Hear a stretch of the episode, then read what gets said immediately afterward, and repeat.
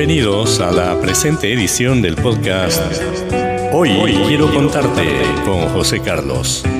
Esta es una producción de ccarlos.pro.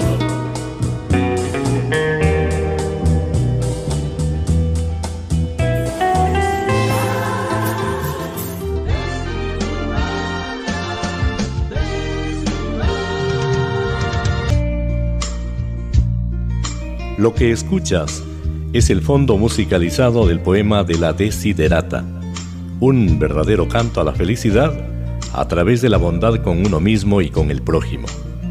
Si no lo conoces, hoy quiero contarte la historia del famoso poema Desiderata. Desiderata es una palabra que proviene del latín. Significa cosas que se desean y es también el título de un hermoso y famosísimo poema que se volvió particularmente célebre durante los años 60 de la mano del movimiento hippie. El texto es un compendio de sabios consejos que ha dado la vuelta al mundo, por la precisión de las ideas y la profundidad de su contenido. En un momento dado, se produjo todo un debate sobre el origen de este poema. Alrededor del mismo, se tejió la leyenda de que había sido escrito por un monje anónimo y que había sido encontrado luego en la banca de una iglesia de Baltimore hace 200 años. Según esta versión, el poema habría sido escrito en el año 1692. En realidad, todo se trató de un error. El autor de Desiderata fue el filósofo y abogado Max Egerman pero el texto nunca se publicó mientras él estuvo vivo. Solo vio la luz hacia 1948, cuando su esposa publicó sus poemas de manera póstuma. En realidad, el error se originó porque, durante muchos años, Desiderata fue un poema que se hizo pasar de mano en mano, como una especie de acto de buena voluntad. Se convirtió luego en algo así como una proclama. Se buscaba que quien lo recibiera practicara todo lo que allí estaba consignado. Muchos omitieron escribir el nombre del autor y fue así como llegó a manos de un pastor de Maryland, quien recopilando varios textos hizo una edición especial por Navidad. Dentro de estos textos estaba Desiderata y al lado del nombre el religioso anotó la leyenda Iglesia de San Pablo 1692.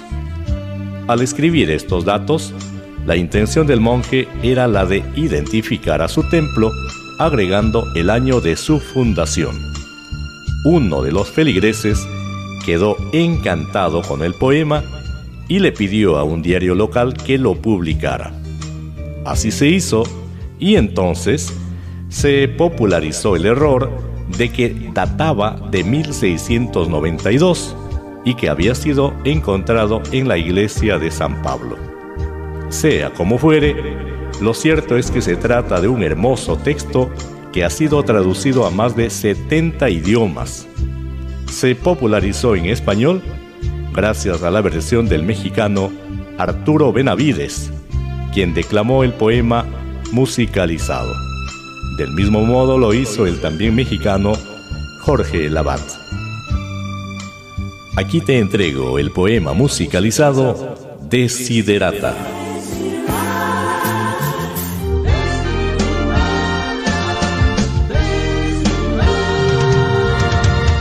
Camina plácido entre el ruido y la prisa y piensa en la paz que se puede encontrar en el silencio.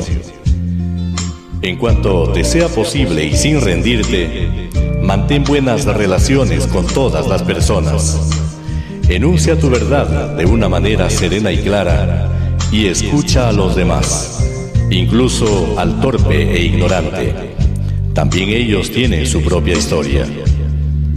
Esquiva a las personas ruidosas y agresivas, pues son un fastidio para el espíritu.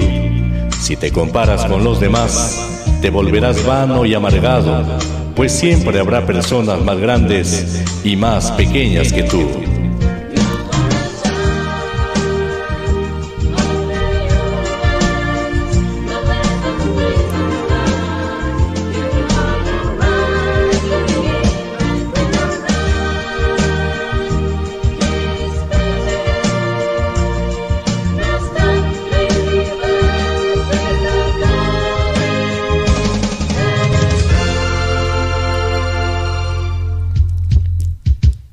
Disfruta de tus éxitos lo mismo que de tus planes. Mantén el interés en tu propia carrera, por humilde que sea, ella es un verdadero tesoro en el fortuito cambiar de los tiempos. Sé cauto en tus negocios, pues el mundo está lleno de engaños, mas no dejes que esto te vuelva ciego para la virtud que existe. Hay muchas personas que se esfuerzan por alcanzar nobles ideales. La vida está llena de heroísmo. Sé sincero contigo mismo. En especial, no finjas el afecto y no seas cínico en el amor. Pues en medio de todas las arideces y desengaños es perenne como la hierba. Acata dócilmente el consejo de los años, abandonando con donaire las cosas de la juventud. Cultiva la firmeza del espíritu para que te proteja de las adversidades repentinas. Muchos temores nacen de la fatiga y la soledad. Sobre una sana disciplina, sé benigno contigo mismo. Tú eres una criatura del universo, no menos que las plantas y las estrellas, tienes derecho a existir.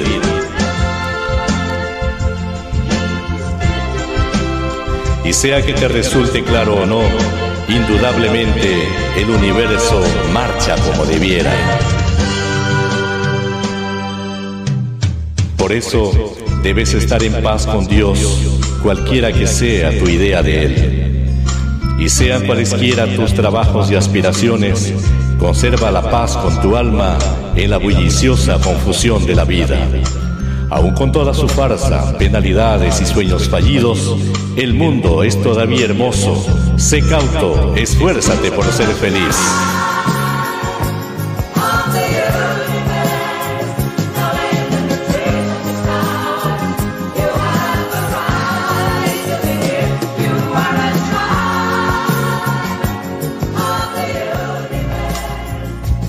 Finalmente, te comparto algunas reflexiones al respecto. El poema de la Desiderata refleja pautas generales para ser feliz en la vida. Además, nos invita a reflexionar en torno a nuestros propios objetivos, a nuestra manera de ver la vida y a la forma en cómo nos relacionamos con los demás. Es un llamado de atención para todos aquellos que se dejan atrapar por la velocidad de los días y pierden de vista lo que verdaderamente los hace felices.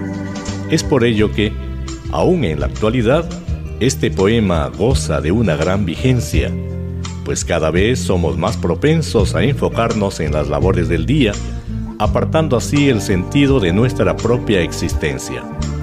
Por otro lado, recalca la importancia de llevarnos bien con todas las personas, a ser empáticos sin distinción, pues las buenas relaciones son el motor del desarrollo personal, sabiendo que nadie es capaz de lograr superarse en soledad. No obstante, tenemos que evitar a aquellos que nos impiden progresar, por ejemplo, los que practican el engaño, el maltrato, la envidia y el egoísmo. Por último, nos invita a cultivar el amor propio, pues el que se quiere a sí mismo no anda comparándose con los demás. Por el contrario, está enfocado en su propio bienestar y en tener una vida feliz. En conclusión, la felicidad es obra de uno mismo. Estuvo contigo el profesor José Carlos, quien como siempre se despide hasta la próxima.